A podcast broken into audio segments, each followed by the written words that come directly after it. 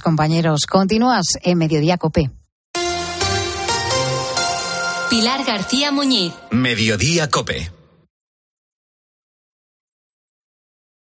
¿Y si a los servicios de búsqueda de inquilinos que ofrecen las agencias inmobiliarias le añadiéramos los servicios de garantía que ofrecen los seguros de impagos? ¿Y si a todo esto además le sumáramos una gestión completa de los alquileres sin que los propietarios tuvieran que ocuparse de nada? Quedaría el tranquiler, el mejor método de gestión de alquileres que hay actualmente en el mercado, ofrecido por la agencia negociadora del alquiler. Practique el tranquiler 900 2020 11 900 2020 11.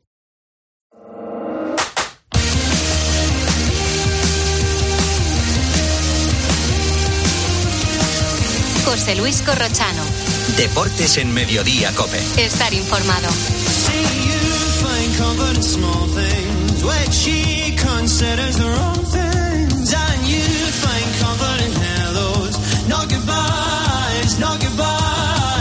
A partir de las tres y media para los muy cafeteros seguimos en el 106.3 y conectamos de nuevo con Fouto. Ahora Pedro Martín, reto Pedrito. Hola Pedro, ¿qué tal? Buenas tardes. Buenas tardes, Te estás perdiendo una comparecencia. ¿Qué haces que no estás ahí en la federación? Si están árbitros, es árbitros. Es que estoy desde Afarrancho en casa, tío. A que estar de obra, si no has podido ir, ¿no? No, no es de obra, es que han venido los de la calefacción a poner los válvulas no sé qué, y una es la que me ha liado aquí en un rato. bueno, Pedro, vamos a lo nuestro, que es eh, buscar a un atleta, viendo que hoy comienzan los europeos en Estambul, estamos buscando esta semana a un atleta. Un atleta de los buenos, buenos, buenos, masculino, que fue campeón del mundo y campeón olímpico, que por un boicot de su selección no pudo ser otra vez campeón olímpico. Ayer dijo un refrán que a cada cerdo le llega su San Martín, porque ese viene, viene al pelo por el lugar donde nació, por el lugar donde hizo su mejor marca y por el final de su carrera. Y hoy te digo, la pista de hoy es que lo podemos considerar uno de los nuestros. Uno de los nuestros. Lo podemos considerar. O sea, no es de los nuestros, pero lo podemos considerar. Sí, lo podemos eh, apadrinar casi, ¿no? Sí, sí, es, como si fuera uno de los nuestros. Perfecto. Mañana la resolución. Eh, Pedro, esta noche ocho y media, gran partido, ¿eh? Real Madrid-Barcelona, un partidazo. ¿eh? partidazo, efectivamente. Ahí estaremos. Hasta, luego. Bueno, producto del partidazo, hablando de lo que va a ser este Real Madrid-Barcelona. Veo cierto pesimismo en el lado azulgrana. Hombre, normal. Hombre, Pero todo apunta a favor del Madrid. Las bajas en, ataque, en ataque, sobre todo del Barcelona, eh, las derrotas recientes, eh, el aire general que rodea el partido salvo el antecedente de la Supercopa, y que yo creo que hay dos cosas que al Barça se le dan bien. Una, Araujo sobre Vinicius, y otra, tener el balón en el Bernabéu. Yo imagino una eh, victoria al Madrid, pero por la mínima. No, no veo el aplastamiento que algún amigo azulgrana piensa que le puede ocurrir mañana. El único objetivo del Barça es salir vivo mañana. Se, Senabre, te voy a hacer una pregunta dura. ¿Un 1-0 mañana es un buen resultado para el Barça? Para mí sí. Nunca ha querido ser favorito y ha buscado la excusa que sea siempre para trasladar el favoritismo a otro. O sea, nunca os creáis lo del cuando cuando Xavi dice quién es favorito porque nunca va a decir yo soy el favorito aunque juegue con los tres mejores jugadores del peor del mundo o tres de los cuatro, sí. Stegen y Araujo y tal. Pero que en, rotos. que en, concreto Xavi nunca va a asumir no va a querer asumir nunca el papel de favorito. yo sí que creo que es un partido muy importante en lo anímico, aparte de que un Madrid-Barça, una semifinal de Copa, pero esas dos derrotas del Barça yo creo que el Madrid sabe que, le puede hurgar un poco más en la herida ganándole mañana. Pero, pero el Barça en, este fútbol autonómico se maneja bien. El problema es cuando hay que salir fuera, pero en el fútbol autonómico este de Barça-Madrid, Madrid y tal, en esto se maneja. Yo no, yo creo que el partido se resuelve, la eliminatoria, digo, se resuelve en el Camp Nou que, que, esto pueda acabar 3-0, 0-3. No, no, no, lo espero, porque además es que estáis hablando del Barça, que no, está en el mejor momento, lleva dos, partidos muy malos. Ahora seguimos hablando de este partido del Real Madrid-Barcelona y de los árbitros, pero antes que preguntamos en la encuesta de arroba deportes copia, Senjo. Preguntamos, corro a nuestros oyentes, ¿qué pasa hoy con el clásico? ¿Gana el Madrid, empate o gana el Barça? Estamos por encima de mil votos y de momento el 63% dice que hoy gana el Real Madrid. Hay bastante optimismo en las huestes del Real Madrid. Luego el balón dice lo que dice. Venga, vamos al 106.3. En marzo, ríete como nunca en la ópera. La nariz de Sostakovich se estrena en el Real con un ingenioso e hilarante espectáculo. Una divertidísima ópera en la que su protagonista descubrirá que su nariz ha desaparecido y cobrado vida propia. ¿Qué pasará mientras trata de encontrarla? Descúbrelo del 13 al 30 de marzo. Siete únicas funciones. Compra tus entradas desde 17 euros en teatroreal.es.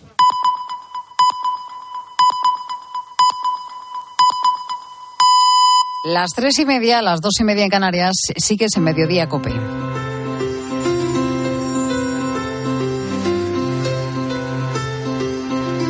Mediodía Cope. Pilar García Muñiz. Estar informado.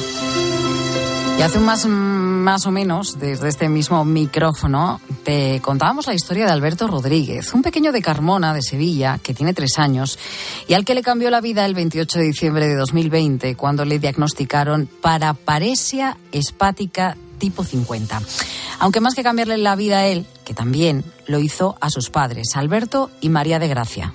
Es el varapalo más grande que te pueden dar en, la vida, como es el diagnóstico de la enfermedad de un hijo. Y además, al saber que no había tratamiento, como, como nos dijo el genetista, y que había muy pocos casos en el mundo, evidentemente, pues es toda oscuridad lo que, lo que, lo que mm, digamos eh, te cubre y lo que hay alrededor, lo que hubo alrededor nuestra. En ese momento, la verdad es que, que fue el momento más duro de nuestras vidas. Alberto Padre nos contaba cómo tras un largo rosario de pruebas les comunicaron que finalmente su hijo tenía una enfermedad rara, tan rara que solo hay tres casos en España. Alberto sufre una, una enfermedad neurodegenerativa llamada paraparesia espástica de tipo 50. Es una enfermedad que afecta a, todas las áreas en general de- del desarrollo, con, digamos, más hincapié en el, área motora, puesto que Alberto eh, tiene tres años y no anda. También le afecta al lenguaje, ya que, él no habla, aunque sí es cierto que, que lo entiende todo y él se hace entender a su manera. Por recomendación de su neurólogo, a diario hace terapia con logopedas, con fisios, hace también natación. Su esperanza está en un tratamiento muy costoso económicamente que tendría que recibir en Estados Unidos y que conoció a través de Terry. Es el padre de Michael, el espejo en el que se miran un niño de cuatro años estadounidense que ha recibido ese tratamiento que ahora necesita Alberto y con buenos resultados. Quédate con sus nombres porque van a formar parte de la historia de la que hablamos de aquí a unos minutos. El problema, como tantas veces con el que se encontró esta familia, pues con el dinero, porque el tratamiento solo lo puede recibir en Dallas y cuesta 500.000 euros, medio millón. La última vez que hablamos con esta familia tenía en marcha una campaña y solo habían recaudado 60.000. Hoy te contamos que no tienen todavía el dinero, pero la gran noticia es que van a recibir el tratamiento. Van a viajar el próximo mes de abril a la ciudad estadounidense después de que el 27 de febrero les llamaran para comunicarle que Alberto ha sido seleccionado para participar en el siguiente ensayo clínico de esta enfermedad.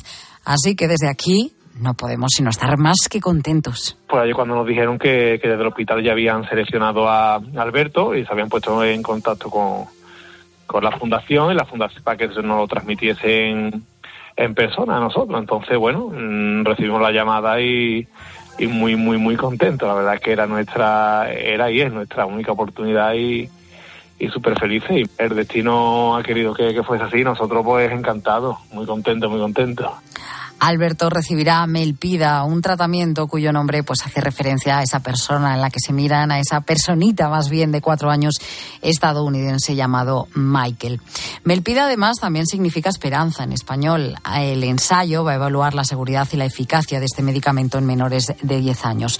El tratamiento va a comenzar en el mes de mayo, pero tienen que estar desde abril para terminar las últimas pruebas. Cuatro meses va a durar la terapia, el ensayo, aunque no todo acaba ahí, dado que los años van a tener que volver al centro para someterse a continuas revisiones. Una vez monitorizado después de recibir el tratamiento, ya vean conveniente lo- los médicos en, en darle, digamos, un, el alta de allí de- del hospital, pues tenemos que permanecer allí lo- lo- los otros cuatro meses, bueno, porque porque le necesita un seguimiento, necesita acudir al hospital, eh, no sé eh, qué cuántos días a la semana, pero bueno, hacer algo tan novedoso, pues me imagino que tendrá un seguimiento bastante exhaustivo. Las sensaciones de sus padres, pues lógicamente, pues son miedo y responsabilidad, ¿no? Por, por todo lo que se viene encima. Su hijo va a ser el primer niño español tratado con esta terapia. sensación es un poco de, de montaña rusa porque porque los sentimientos la verdad es que afloran bastante y sientes responsabilidad Eh, también es cierto que, que sientes un poco de, de miedo eh, porque bueno yo creo que también es, es algo normal porque ya lo ves más cerca y evidentemente con una alegría y una felicidad tremenda, pero también con esa responsabilidad de que tenemos que estar fuera de casa, que- lejos de la familia, Qué mezcla de sensaciones, ¿verdad? Alberto era el mejor candidato, el más joven de todos los que había y tiene menor grado de afectación, lo que ha favorecido, bueno, pues que haya sido escogido. Una luz en mitad del túnel que atraviesa esta familia desde hace más de dos años y sin duda una alegría la que les han comunicado. Gracias a una conocida fundación han conseguido alojamiento además en Estados Unidos para el tiempo que dure el tratamiento. tiene cerca de- del hospital unas instalaciones para albergar a las familias de, de niños que tienen que, que viajar desde otros lugares para recibir el tratamiento allí en el hospital, pues nos han, nos han cedido gentilmente pues el hospedaje mientras, mientras estemos nuestra estancia allí en Estados Unidos. La idea es que estén lo más cómodos posibles mientras el tratamiento surte efecto y que Alberto pueda llevar pues la vida de un niño de tres años. Es una terapia génica que lo que hace tienen que bajar el, el sistema inmunitario para a través de una inyección intratecal en la médula le introducen en, en su cuerpo el, un gen que es el gen ya que el gen que él tiene afectado pues se lo se lo introducen en su cuerpo de manera modificada ya digamos corregido para que para que su cerebro pueda generar la proteína que actualmente no, no genera y bueno y poder así pues pues comenzar a ver bueno pues mejoría en, en él La recaudación sigue activa porque aunque se le empiece a aplicar el tratamiento hay que financiarlo, dinero que se han propuesto recaudar en los próximos dos años mientras lo va recibiendo en Dallas. Por tanto, van a seguir realizando actos y acciones junto a la Fundación Columbus para poder subsanar todos los gastos necesarios para este año y para las sucesivas revisiones. Así que esto no ha terminado, pero el camino se pone ahora más fácil y optimista.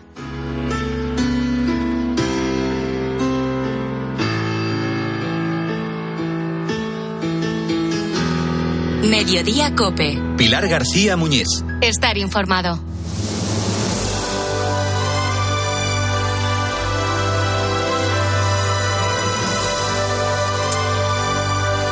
Lo que estamos hablando del caso mediador, ¿eh? a lo largo de toda la semana, no solo copa las portadas de los periódicos, ¿verdad? O de la que hablamos también aquí en los minutos de radio, también en la gran pantalla, porque la política, los entresijos, la corrupción, los chanchullos, han dado para muchas horas de diversión en el cine. Actores que emulan o que incluso interpretan a corruptos en la vida real desde series archiconocidas como House of Cards y su maquiavélico Frank Underwood hasta el icónico alcalde de Springfield, ¿no? En la serie animada de Los Simpson. Hoy hablamos de historias de corrupción en el cine. Jerónimo José Martín, crítico de cine en Cope 13. Muy buenas tardes, Jero.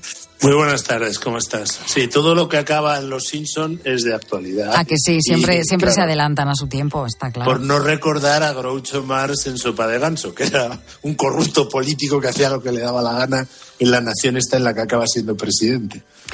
Desde luego la política, los chanchullos políticos, ¿no? Casi más bien en este, en este caso con la corrupción y la traición de por medio están siempre presentes en el cine. Vamos, si te parece, con el primer caso de corrupción en forma de película. Comenzamos por la tapadera. Ni un solo abogado ha abandonado ese bufete con vida. El crimen organizado. Crean empresas legales con dinero negro. ¿Por qué no les procesan? Necesitamos tener a alguien dentro. Ahí está la inquietud de Tom Cruise, el jovencísimo abogadillo que le dan unas condiciones espléndidas, pero claro, tiene truco el asunto, ¿no? Ajá. Y la CIA le lanza los tejos mientras los otros le están vigilando de cerca. Es el dilema moral de esta gran película de Sidney Pollack, este director que hizo Los Tres Días del Cóndor, Tusi, Memorias de África. Le gustaban mucho los complots, era muy crítico en general con los gobiernos y es un, un thriller bastante bueno. Quizá la mejor adaptación de una novela de John Grisham y, y una gran película que habla un poco lateralmente, porque claro, podríamos dedicar solo uno a la mafia, porque claro, Claro, todas las que también está muy mafia presente, sí, sí. están pringados, la policía, los políticos, todo el mundo, ¿no? Pero esa lo dejamos para otra vez. Esta, como son los abogados los protagonistas, es decir, los abogados de los mafiosos, pues todo eso está cubierto. Tampoco vamos a hablar de todas las, digamos, razones de Estado, eh, de los complejos armamentísticos que hacen todo este tipo de complot, también lo dejamos para otra vez. Nos vamos a centrar en los tíos que se forran a base de aprovechar la situación en la que están, como estos abogados, claro. Oye, en el reparto vemos a Holly Hunter, que solo aparece además en pantalla 5 minutos 59 segundos, ¿no? Eh, ni 6 minutos y encima, eh, siendo una de las eh, apariciones más cortas de la historia del cine para, para un personaje importante como el que tiene ella, fue premiada con una nominación a un Oscar. Sí, bueno, claro, pero esto es así jugamos, así se juega. Por otro lado, que es todo lo contrario, este actor eh, afroamericano tan famoso, Mahershala Ali, se llevó el Oscar al mejor actor de reparto en Green Book, trabajando en esta película una hora y siete minutos. O sea, si sos actor de reparto, tú me dirás. O sea, se le habían puesto actor de reparto para que pudiera optar el otro a actor principal, claro. Bueno, vamos a destapar, Jero, el segundo caso de corrupción del cine. Esta vez hablamos de la sombra del poder. La tesis que nosotros planteamos afecta a cierta empresa que el congresista Collins está investigando. Ella tenía acceso a todo lo que hacíamos y creo que por eso la mataron. Esto es una conspiración en toda regla. Ahí estamos, con Conspiraciones, una gran película de un documentalista que ganó el Oscar al mejor documental con un día de septiembre eh, sobre todo el atentado aquel durante la Olimpiada de Múnich. Luego hizo El último rey de Escocia, de Mauritania. No sé, es un director, eh, Kevin McDonald, bastante potente. Y aquí hace una intriga sensacional que le. Que además el protagonista es un periodista que lo interpreta Russell Crowe, es. que es amigo de Del un Washington político. Globe. Claro, y es amigo de Ben Affleck. Eh, y entonces Ben Affleck tiene un lío por ahí de faldas, eh, y, eh, que, que lo están aprovechando algunos para intentar que deje de investigar una serie de cosas que les perjudica económicamente. O sea, típica trama de estar muy bien llevada, eh, que claro, están, están Que los dos y espléndidos. comienza por la investigación de un asesinato, ¿no? De un mendigo. Sí, como siempre, siempre hay algún asunto ahí turbio que sale por algún lado. Esta en concreto se basa en una miniserie de la BBC que fue muy famosa y que este director, Kevin McDonald, pues la, la coge por banda y está muy bien. Es un, un ejemplo de cine de género de primera fila donde se ve todas estas intrigas palaciegas que en fin hemos visto también en series de época como Juego de Tronos. Al fin y al cabo no deja de ser un Juego de Tronos en versión moderna, ¿no? O sea Sí, que- y que en películas americanas, pues como decías antes, siempre está la CIA, el FBI, el Departamento de Defensa, el de Seguridad, ¿verdad? Siempre está... Y el entramado económico-militar. Eso siempre, siempre. Es curioso porque en, en esta película casi la interpretan Brad Pitt y Edward Norton, que se hubieran reencontrado después del Club de la Lucha.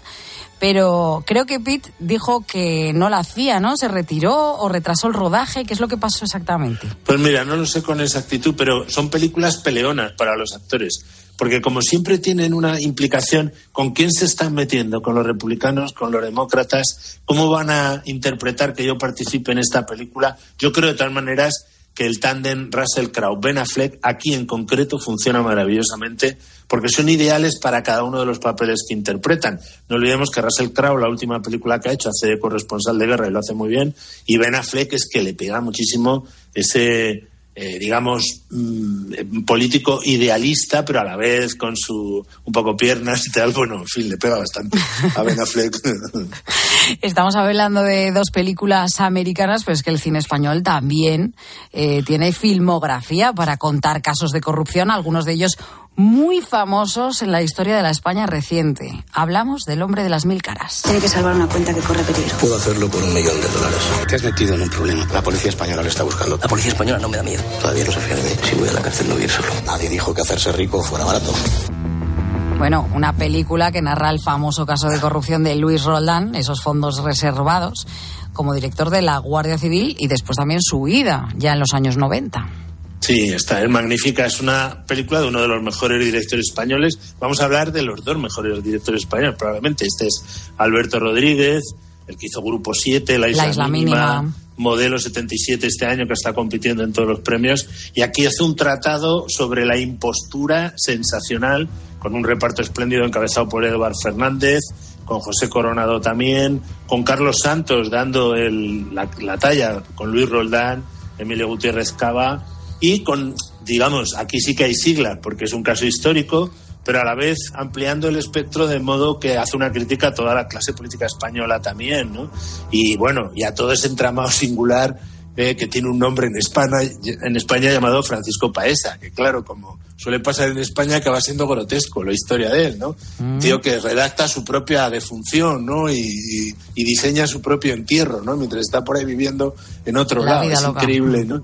La vida, ¿no? O sea que es una gran película con un ritmazo enorme, eh, con, un, con un modelo muy claro que es todos los hombres del presidente por ahí, ¿va? y que es un, un gran ejemplo de cine de género que además se llevó eh, dos premios Goya de 11 nominaciones y mostró que, este director sevillano, Alberto Rodríguez, es magnífico, vamos. Mira, hay algo que he descubierto, a mí por cierto me encantó la de la isla mínima, ¿eh? Eh, Sí. eh, algo que he descubierto de, de esta película es que cuando se rodaba en el Hotel Ritz de Madrid, el exministro Juan Alberto Belloc, que hay que recordar que formaba parte de ese gobierno de Felipe González cuando salta el escándalo como ministro de Justicia, también estaba en el mismo hotel. Bueno, estoy seguro que ahora alguno empieza a ver la película otra vez buscando en algún fotograma a ver si por el fondo se ha colado el ¿no? y le pueden dar pal pelo, ¿no? Y decir, mírate tú qué coincidencia. No, no lo sé, ¿no? O sea, que efectivamente estas cosas son las que pasan y es una gran peli, desde luego, de un gran director que lo demuestra película a película, como el siguiente, desde luego, claro. O sea, que- Bueno, aquí en COPE seguimos hablando de películas sobre corrupción y ahora toca El Reino. ¿Qué ha pasado? Que hay unas grabaciones. El registro ha comenzado a primera hora de la mañana. ¿Por qué entraste en política? Tú eres consciente de que puede caer todo el mundo. Si de verdad quieres cambiar las cosas, se hace así, desde dentro y con poder. En teoría Bueno. esto no narra una trama de corrupción de España, pero yo no sé si se inspira a Jero en algunos casos que a todos se nos vienen a la mente. Hombre, no es tan explícita como esa otra película llamada B de Bárcenas, ¿verdad? Pero en fin, ahí, pero, pero, atenta, porque conforme va avanzando la trama esta mediador, cada vez se parece más a- al reino, esta grandísima película del otro gran director español, Rodrigo Sorogoyen, incluido todo el tema de los clubes de alterne y las tarjetas de crédito que desvelan cosas que no deberían desvelarse, ¿no? Aquí además se ve, es muy claro este tema, eh, una cosa que tú sabes cuál es el mejor amigo del hombre, ¿no? Sí, eso dicen, el perro, ¿no? No, el chivo expiatorio. y aquí esta es la clave. Decía, no O sea, esa interpretación de Antonio de la Torre es sensacional. ¿eh? Que, y luego, por supuesto, de uno de los grandes, Luis Zaera, que aquí ganó el, el Goya también al mejor actor secundario, con una secuencia memorable en un, en un balcón de un edificio público, que es genial. Aquí es el vicesecretario de un innombrado partido eh, a nivel autonómico que aspira a todo lo demás y que tiene ahí un montaje elaborado tremendo, más de lo mismo. Pero es curioso porque esta peli que algunos asignaban más al PP que al PSOE, cada vez se parece más su trama a la que estamos viviendo en estos momentos. Ahora, ¿eh? fíjate, O sea y son unos no adelantados también al tiempo, como los Simpsons. Claro. Con ellos empezábamos Claro, sí, sí. y con ellos vamos a terminar. La tapadera, la sombra del poder, el hombre de las mil caras o el reino son algunas de nuestras recomendaciones esta semana marcada por la corrupción. Gracias, Jero. Buena semana. Gracias a ti, un abrazo enorme.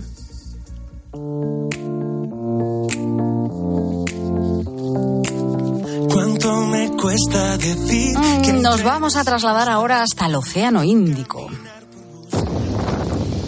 Porque a 8.000 kilómetros de casa, en este escenario, en mitad de este océano, se encontraba el pasado 7 de diciembre Perfecto Freiría, un marinero de Pontevedra con 56 años. Desde los 18 su oficio ha sido a faenar en alta mar, pero en esta ocasión se subió a bordo del atunero vasco Chogui Argi, cuando de repente se empezó a encontrar mal. Fue el pasado 7 de diciembre. Comenzó a dolerle el pecho, a sudar y a sufrir taquicardias. Le estaba dando un infarto y el punto en tierra más cercano estaba a 10 horas de travesía. Era Puerto Victoria, en las Seychelles. me duele decirlo, pero pensé que era el final ya. Ya, me, ya, por, la, ya por la cabeza ya me empezaron a pasar imágenes de, mis hijos, de mis nietos, ya así cosas así que te pasan cuando estás en una situación de esas y pensé que ya se acababa todo. Perfecto sufrió cuatro o cinco infartos, le han dicho los médicos en alta mar, y sin embargo pudo salvar su vida gracias a un maletín del tamaño de una maleta de cabina de avión. Es un aparato que los marineros van a poder accionar en cualquier momento y que les conecta a un hospital. Se despliega una pantalla y desde muchos kilómetros se pueden dar instrucciones sobre medicación, sobre los modos de actuar con el paciente. Cuando Perfecto se subió al buque pensó que esa maleta no servía de nada, que vaya, que era un estorbo. No, yo me- a mí me lo comentaron tan pronto llegué, que había una nueva novedad en el barco, que hacía poco tiempo que lo metieran y tal, Y claro, lo, lo típico que se habla muchas veces en los barcos, bueno, otra- eh, para estorbar, cosas para estorbar, ¿no sabes? Cosas para estorbar, que eso me- que muchas veces eh, te pones así a pensar que son cosas que, que, no, que no sirven para nada, que no sirven, y mira si sirve o no sirve. A Perfecto le estaba dando un infarto y sus compañeros no dudaron en abrir ese maletín y desde un hospital de Vigo les fueron indicando las maniobras a realizar. Además, esa maleta permitía medir el electrocardiograma de Perfecto, así que pudieron actuar a tiempo. Los médicos iban recibiendo, pues en tiempo real, las constantes vitales. Y Doya San Luis, la doctora del Hospital Vitas de Vigo, lo pudo tratar. Vio a 8.000 kilómetros de distancia que había que actuar con mucha urgencia. Entonces tuvimos que in- ir intentando a través del capitán, que él iba haciendo lo que nosotros le íbamos guiando, pues intentar eh, remontar todo eso y a lo largo de ocho horas eh, ver que no se complicase. Podemos decir que ese barco se convirtió en una improvisada sala de urgencias. Sin embargo, aquí lo más importante era que el tiempo corría en su contra. Siete horas les faltaban para llegar a puerto y pudieran trasladar a Perfecto en una lancha rápida con la que finalmente llegó a tierra. Lo llevaron hasta ese hospital de Seychelles, donde estuvo una semana ingresado y donde afortunadamente se repuso. Después pudo volver ya a España y finalmente a finales del mes de diciembre. Ahora han tenido que intervenirlo quirúrgicamente, pero se está recuperando muy bien. Hoy en COPE le ha dejado un mensaje a su doctora Idoya. Sí, pues yo lo que, lo que le quiero decir que ojalá, ojalá nos conociéramos algún día, eh, darle todas las gracias y, y un abrazo muy fuerte. Yo no entiendo cómo a una persona por, por darle patadas a un balón puede ganar tantísimos millones de euros y sin embargo a médicos y otra gente que, que salvan vidas a personas que están eh, muchas personas eh, en situaciones eh, críticas en tema de en tema de empleo y tema de sueldos. La flota atunera española es la primera pesquera de todo el mundo en usar estos maletines de telemedicina a bordo. La Armada lleva utilizándolos 25 años, pero tan solo desde hace uno se encuentran operativos en esos atuneros. En los últimos meses habían realizado cursos de formación para que los tripulantes conociesen, bueno, pues cómo se maneja y pudieran utilizar ese maletín sin problemas en caso de emergencia. Lo que no sabían es que iban a tener que utilizarlo tan pronto, con perfecto, un marinero que ha vuelto a nacer de nuevo.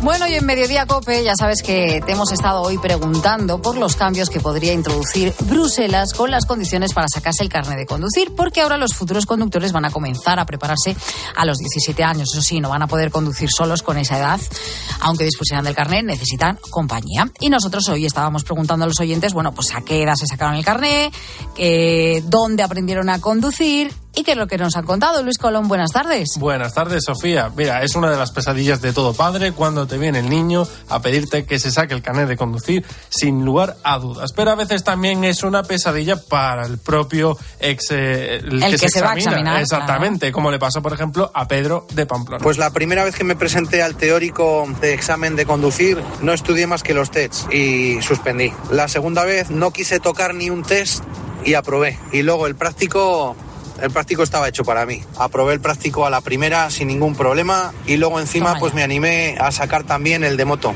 Y con ello sigo y con 15 puntos. y orgulloso que lo decía. ¿eh? Hombre, claro, es que es para estarlo. Oye, que no solo preguntábamos con cuántos años te sacaste el carnet, sino también si tienes alguna anécdota curiosa. Pues vamos a escuchar la de Manuel desde Sevilla. Pues una vez paramos los que íbamos en el coche y el conductor que bajó el de la autoescuela paró a, al banco y mientras estaba en el banco arrancamos el coche y le dimos la vuelta a la manzana y lo esperamos unos metros más atrás. Cuando salió del banco y vio que no estaba el coche, se llevó un susto el hombre. Normal, normal. Se puso blanco. Pues sí, la verdad es que es una experiencia muy, muy divertida la que nos ha contado Manuel. También preguntábamos si te habían enseñado previamente a conducir antes de examinarte y fíjate lo que nos cuenta Mariano de Santander. Yo aprendí a conducir encima de mi padre cuando conducía, él era conductor profesional y me dejaba conducir eh, bueno, en su regazo. No llegaba a los pedales y solía conducir yo con él. Y bueno, pues aprendí un poco y solo di tres clases de conducir. Lo saqué a la primera. Con los años me he sacado el carnet de camión y no he tenido demasiados problemas. Vamos, tampoco me dedico a ello, eh, pero sí que es la anécdota que recuerdo cuando era pequeño. Yo hasta también subida en un tractor, en una cosechadora, lo que Mi hermana que mi también lo padre estuviera ¿eh? en un, Sí, ca- sí, en un sí. campo. También ahí aprendí en una finca y luego por caminos, así. Luego uno va a la autoescuela mm, con otra soltura, ¿no? Sí. Sabiendo, por ejemplo, dónde Descubre están la vida. las marchas, va descubriendo. Gracias, Luis. Nada, a ti. Pilar Cisneros, buenas tardes. Hola Sofía, ¿qué tal? Muy buenas tardes. Enseguida la tarde de COPE. Pues sí, eh, a vueltas con el Euribor que sigue subiendo y lo que subirá. Y claro, ahora en primavera se van a revisar un montón de hipotecas variables. No me extraña que muchas familias estén temblando con esas subidas. Por eso queremos meternos de lleno en el tema de la- el código de buenas prácticas para las hipotecas. ¿Quién se puede acoger a este código? ¿Cómo se puede hacer? ¿Te afecta a ti? ¿Estarías entre los eh, requisitos para poder optar a esta posibilidad de, por ejemplo, pedir una moratoria en esa hipoteca si ves que no la puedes pagar? De todo eso te vamos a hablar enseguida aquí en la tarde. Pues muy interesante, ¿eh? porque teniendo en cuenta lo que está subiendo el Euribor, que todo el mundo andamos haciendo cuentas, pues claro, pues con la hipoteca, que es lo que toca. Así que a seguir escuchando COPE, a seguir escuchando La Tarde con Pilar Cisneros y con Fernando de Aro. A todos, gracias por estar ahí.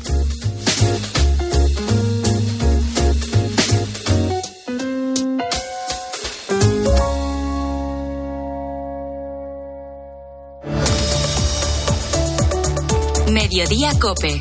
Pilar García Muñiz. Estar informado. Si afecta tu bolsillo, le interesa a Carlos Herrera. Caen las ventas en los supermercados. Así es. Mira, las ventas de las grandes superficies han caído un 4,5% en enero, a pesar de la bajada del IVA. Algo no encaja entre las cifras oficiales que hablan de la economía en crecimiento, empleo robusto e inflación contenida y la realidad del día a día de las familias. Carlos Herrera, Marc Vidal y tu economía. De lunes a viernes desde las 8 de la mañana. En Herrera en Cope. ¿Y si el coche del futuro ya estuviese aquí? En Spoticar, líder europeo en vehículos de ocasión, te ofrecemos vehículos eléctricos para ser más sostenibles y, sobre todo, vehículos renovados más duraderos. Porque sabemos que cuando conduces un coche fabricado ayer, solo piensas en el mañana. Y ahora en Spoticar, llévate tu vehículo de ocasión con un año de seguro todo riesgo incluido o ventaja equivalente. Aprovecha esta oportunidad hasta el 31 de marzo para coches financiados con Opel Bank. Consulta condiciones en spoticar.es. A la hora de alquilar, ¿experimentas el pánico de elegir el inquilino adecuado? ¿O confías en la selección de un inquilino solvente y fiable a los especialistas en protección a propietarios? Cada día somos más los que disfrutamos de la protección de alquiler seguro. Llama ahora al 910-775-775. Alquiler seguro. 910-775-775. ¿Y tú que vives en un piso? ¿Qué necesitas para tu seguridad? Pues yo vivo en un bajo y tengo un pequeño patio. Es muy fácil acceder y necesito que esa zona esté protegida. Pues con la alarma de Securitas Direct lo estará. Gracias a sus sensores y cámaras de seguridad exteriores, si accede un intruso al patio, lo detectan. Y además, se enciende un potente foco de luz para disuadirlo. Y es que tú sabes lo que necesitas y ellos saben cómo protegerte. Llama ahora al 900-666-777 o entra en securitasdirect.es y descubre la mejor alarma para ti. Escuchas Cope. Y recuerda, la mejor experiencia y el mejor sonido solo los encuentras en cope.es y en la aplicación móvil. Descárgatela. Dos cositas. La primera, con la que está cayendo le ha subido el precio del seguro a mi hija. La segunda, nosotros nos vamos a la mutua. Vente a la mutua con cualquiera de tus seguros y te bajamos su precio, sea cual sea. Llama al 91 555 5555. 91 555 5555. Por esta y muchas cosas más, vente a la mutua. Condiciones en mutua.es. Muchas gracias. Cientos de gracias. Miles de gracias. Que digo miles. Millones. Concretamente 8,5 millones de gracias. Porque en 2022, 8,5 millones de personas marcasteis la casilla de la Iglesia en la declaración de la renta. Y más de 84.000 lo hicisteis por primera vez. Siempre junto a los que más lo necesitan. Por tantos. Los que vivimos en una casa hemos podido. Y los que vivimos en un edificio también. Con Smart Solar de Iberdrola tú también puedes ahorrar hasta un 70% en tu factura de la luz con la energía solar. Vivas en una casa o en un edificio. Más información en iberdrola.es, en el 924 24 24 o en nuestros puntos de atención. Cambia la energía solar con Iberdrola, empresa colaboradora con el programa Universo Mujer. La luz, el gas, la hipoteca, la cesta de la compra. ¿Preocupado por la incertidumbre económica? En 2022, el número de pequeñas y medianas empresas que pidieron un crédito creció un 5,7%. ¿Por qué es tan difícil para las pymes acceder a un crédito? El primer motivo es por el tamaño de la pequeña y mediana empresa española, que comparativamente con la europea, pues eh, tenemos un número de empleados pequeño y esto hace que el nivel productivo... Cada noche, a las nueve y media, Ángel Expósito mira a tu bolsillo y te da certezas en la linterna de COPE.